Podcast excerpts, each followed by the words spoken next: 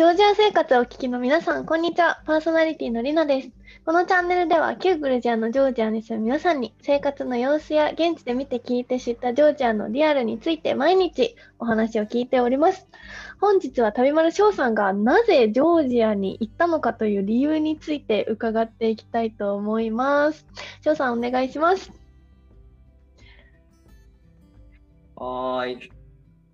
なぜまジず、ョージアに行った理由、そう、行った理由、まずどう、一番最初にジョージア行ったのって僕2015年なんよ。で、2015年って旅に出て、はい、えー、と2013年から旅をし始めたから、うん、まあ、2年ぐらい経った時で、ほうほう。でちょうどその、まあ、当時グルジアって呼ばれとったんやけど、そのグルジアめっちゃいいよっていうふうに言われてた、その旅人の噂でグルジアを知って、うんうんうん。で、行こうかなって思ったのが一番最初かな。へー。2015年の夏。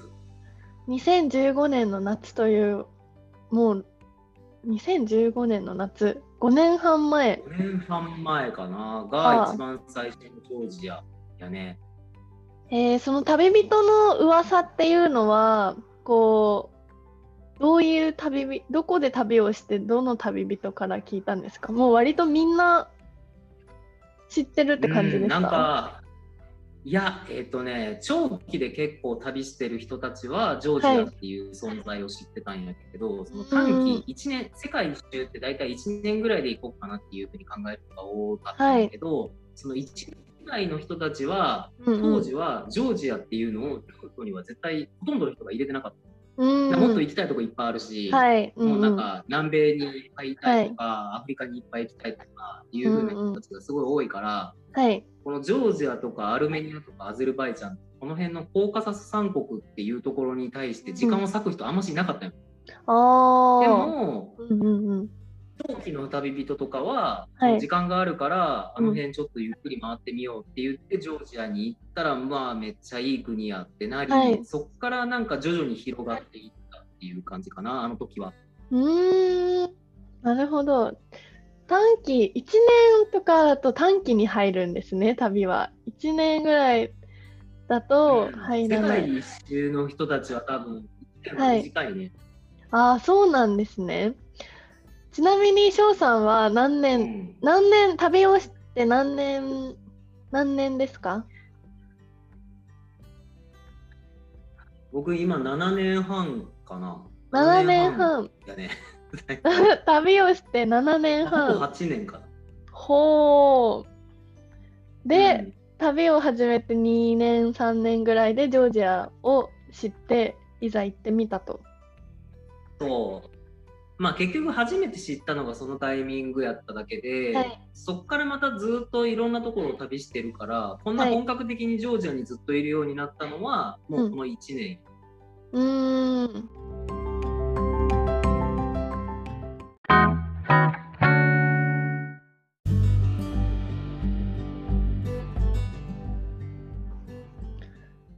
この1年ということは、じゃあ8年ぐらいで、大半は7年ぐらいはもう世界を旅してて、この1年でジョージアに移住というか長期で滞在したと。計、そのジョージア、ね。全然。うんうんうん。うん。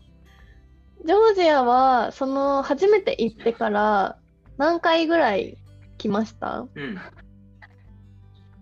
えっ、と、初めて行ったのを含めて、はい。えっ、と、3回かな。で、これ、この長期でいるやつが4回目。おー。その3回を経て、なんで今、長期で滞在しようという流れになったのか教えてくだあえっ、とね これ、これ僕別に長期で滞在しようと思って長期で滞在してるんじゃなくて、はい実は。さい。うんうんうんあの、本当は旅がしたいの。本当は旅がしたいんやけど、うん。あの結局今がそのこういうコロナの時代になってしまったんで、はいなかなかその旅がしにくくなって、うんうんうん。で、まあ、日本に帰るか、ジョージアに行くか。で、ジョージアはいたまたま、その日本人がビザなしで1年入れたりとか、うんその延長のことで延長をやってくれたりとかっていう、はいやってくれたんで、だからもうすごいずっと長く入れてるから、うん。まあ、移動ができないから今、ジョージアにいるかなって感じかな。でも全然うん全然嫌じゃないけど。はいはいはい。その最初にあの初めて来た時はどのぐらいの期間いたんですか？ジョージアに。最初に来た時は、えー、どれぐらいいたやろう ?1、2、3週間ぐらいおったんちゃうかな。おお、あでも結構長いですね。3週間。うん、なんかジョージアのいろんなとこ行ったりして、はいで、えっ、とね、アゼルバイジャンが当時ビザが必要やったんで、そのアゼルバイジャンのビザを取ったりとか、はい。そういうことをごちゃごちゃやってたりして、で、アゼルに行って、もう一回ジョージア戻ってきたりとか、なんかそういうことをやってる、うん行って帰ってとか、ビザ待ったりとか、そんなやってたら、まあ、2、3週間ぐらいになっちゃった。おー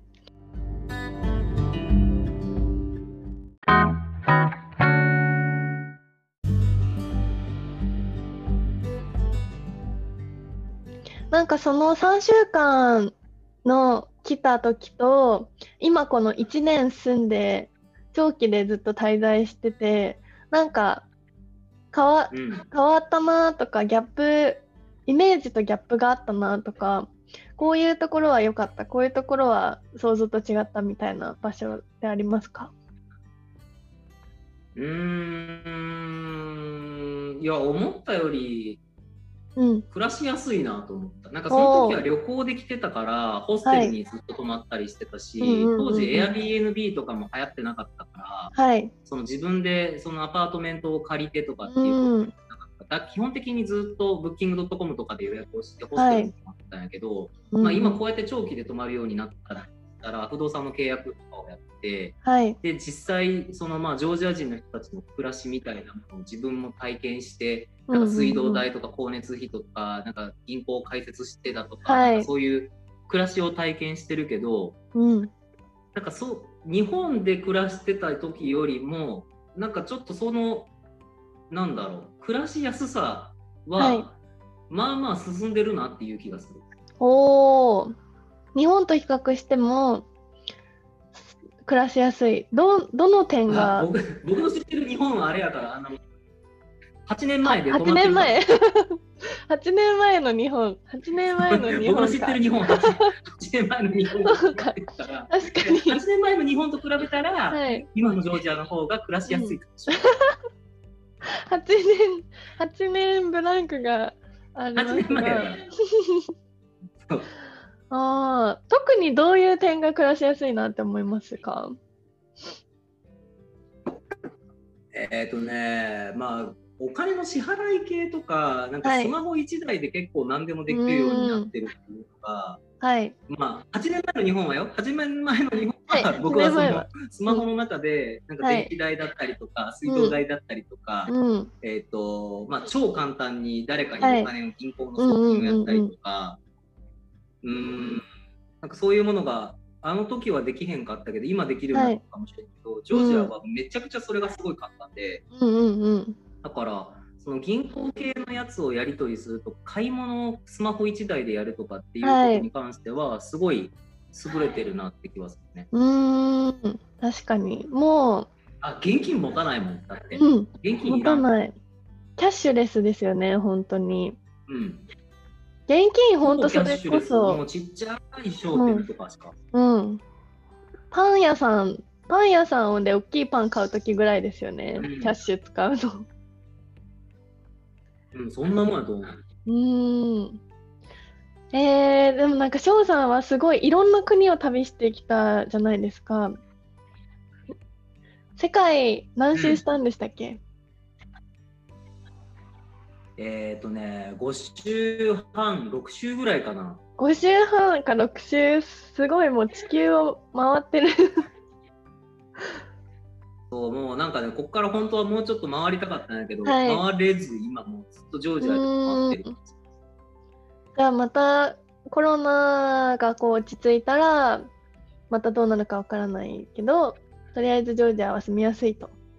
そうやね。ううん、ジョージアは住みやすい、めちゃめちゃ。だから僕、うん基本的にはジョージアには、はい年間の大体4ヶ月、3分の1か4分の1ぐらいはジョージアで必ず過ごすうかなと。おおじゃあ結構長い年間数ヶ月そうね、猫もいるしね。あ、確かにそうだ。猫を飼い始めたんですよね。